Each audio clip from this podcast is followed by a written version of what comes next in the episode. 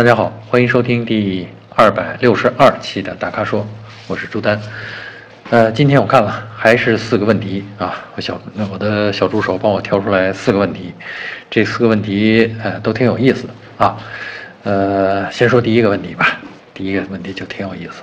呃，我们的粉丝名字叫前进前进啊，他呢问题是这样，他说他是雪铁龙的粉丝，哎，可巧本人就是雪铁龙的车主。但是这位雪铁龙的粉丝呢，问的不是我这个 C 五的事儿，他呢是想买雪铁龙的 C 六啊，想听听我们的意见，想了解一下 C 六这款车。而且他的问题呢很刁钻，他说，呃，和奥迪 A 六 L 比起来，这个 C 六的舒适度是不是更好，或者说谁好啊？你看这问题够刁的，这两个车品牌差着档次呢啊，这个车型怎么说呢？定位确实差，价格上边也差着。我不能说差差一倍吧，将近一倍了啊！奥迪 A 六的入门车型啊，A 六 L 的入门车型现在应该能到三十万左右吧，而雪铁龙 C 六呢，大概在二十三四万啊这样子。呃，我觉得哈，论舒适，我的感觉，因为 C 六我也开过，而且我非常的意外的就是它的舒适度做到了很高的程度。所以，如果我我我是这么觉得，就是如果单论舒适的话，我认为雪铁龙 C 六确实能够与奥迪 A 六 L 比美，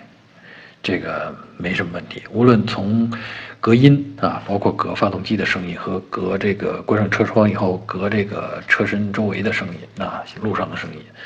另外呢，从减震，行驶在。不平的各种不平的路面上，水泥路面上、颠簸的柏油路面上和以及不平的这种非铺装的路面上，我觉得 C 六的隔震已经做到了相当高的水准啊，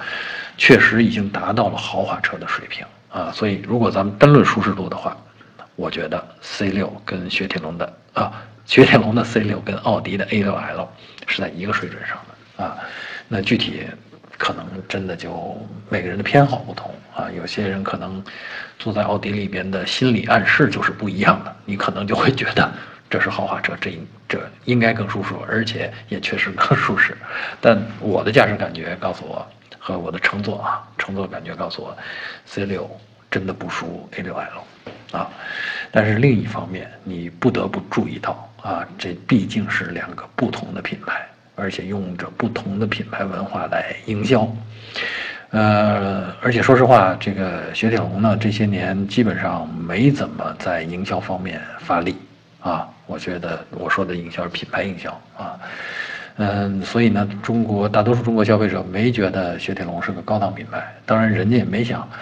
把自己雪铁龙描绘成一个高档品牌啊。比雪铁龙比雪铁龙高档的有 DS 呢，对吧？DS 正在往那那个方向去努力啊。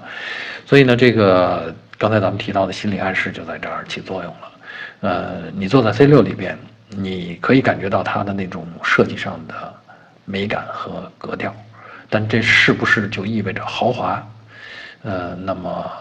A6 奥迪 A6 的车主肯定有不同的看法。所以这就是每个人审美上的不同的口味啊。你比如说装潢的细节上面，可能 A6 上面就很多。这种精致的细节，而且呢是符合大家对高端工艺的那种认知的啊，比如该亮的亮，该暗的暗，该软的软，所有这些东西。但是在 C 六上面呢，你就看到的是一种风格啊，你你要是欣赏这种风格，OK，很养眼，很感觉很好，很愉悦。但是你要是不欣赏这种风格，那这这对你就就。不起作用，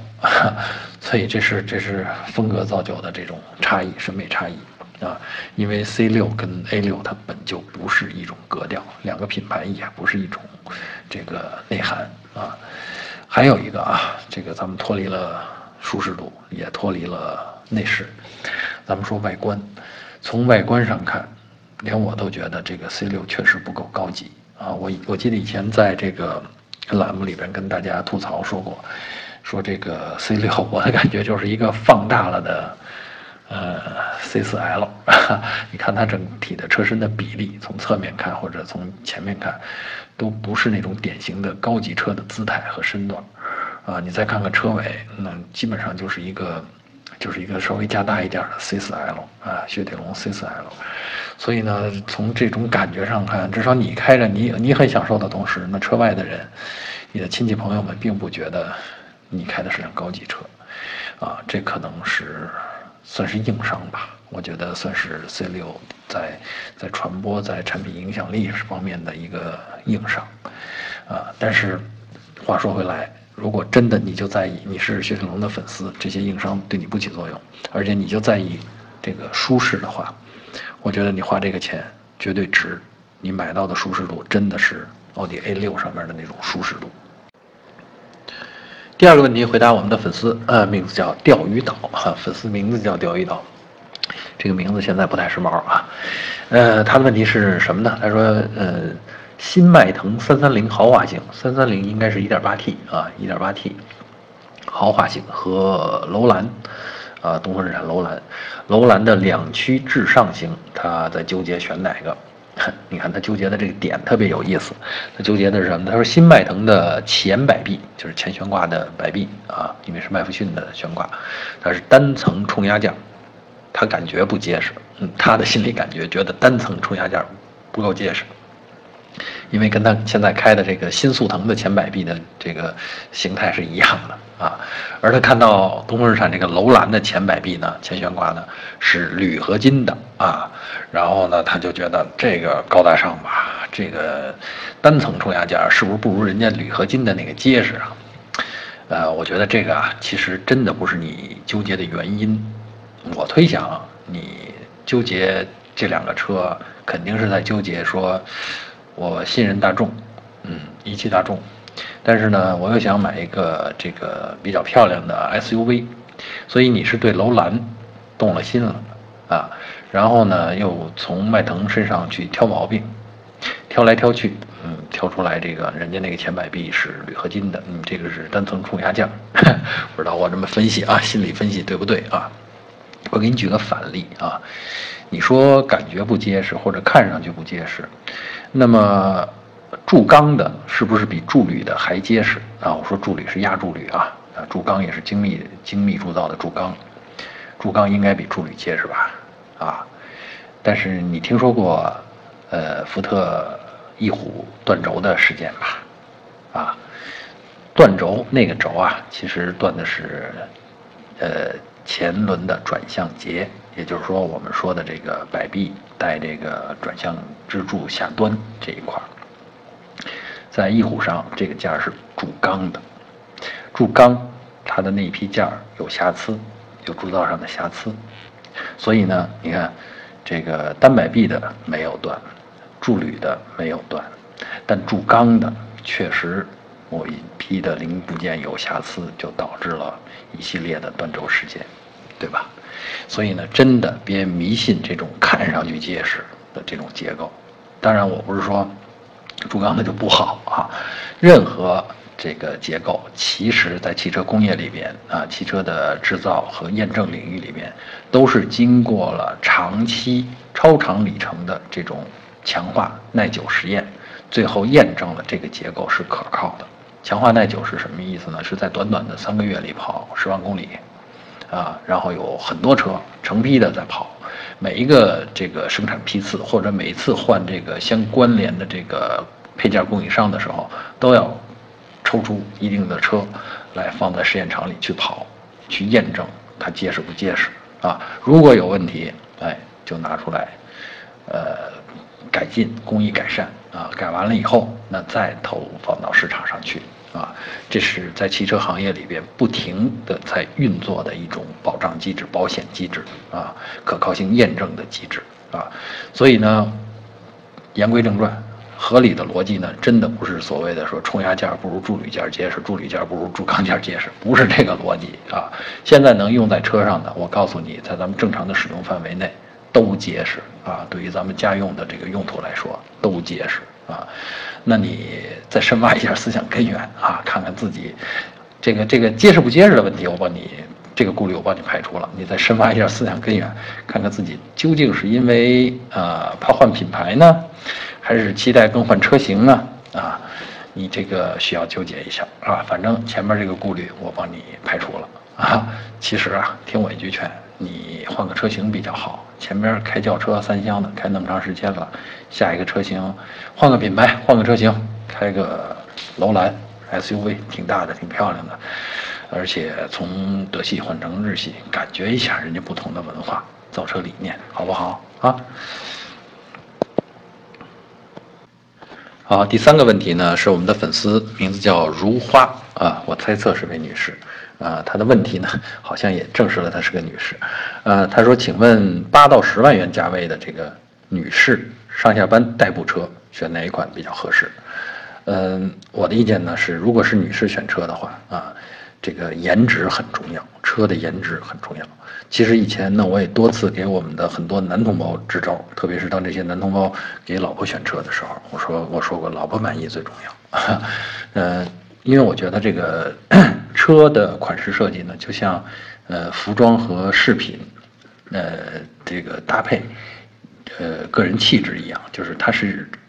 个人气质的一种衬托啊。所以呢，我建议女士选车呢，要选择精品小车啊，比如说像 Polo 这样的小车。嗯，据说啊，Polo 这只车呢，就是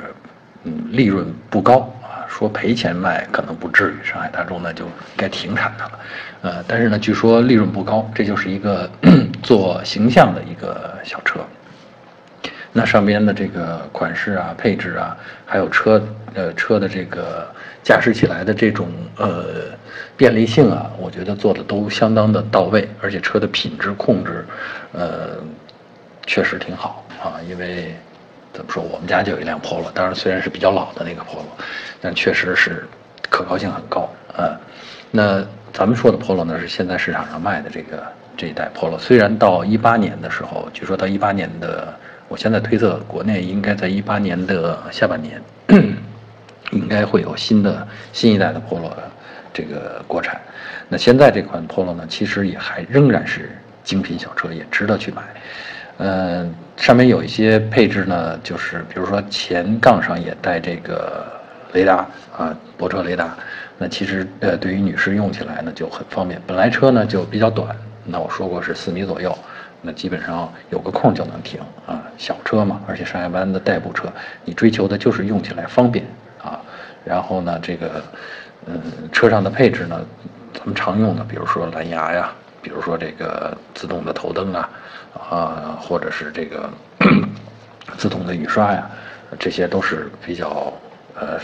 能够提高便利性的配置。另外，小车本身这个如果就是上下班代步用的话，内部的空间也都够用了啊。所以呢，这是我推荐这个女性呃选车的一个思路啊。其实除了 Polo 呢，还有斯柯达的精锐啊。斯柯达的精锐呢，当然。呃，审美格调呢跟 Polo 是不同，是另外一派啊，有点波西米亚风格啊，但是呢，这个也是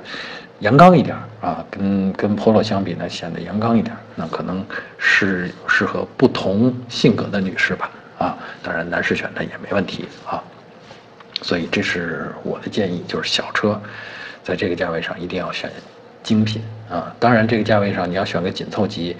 也没问题啊，但是呢，我觉得不如选这种精品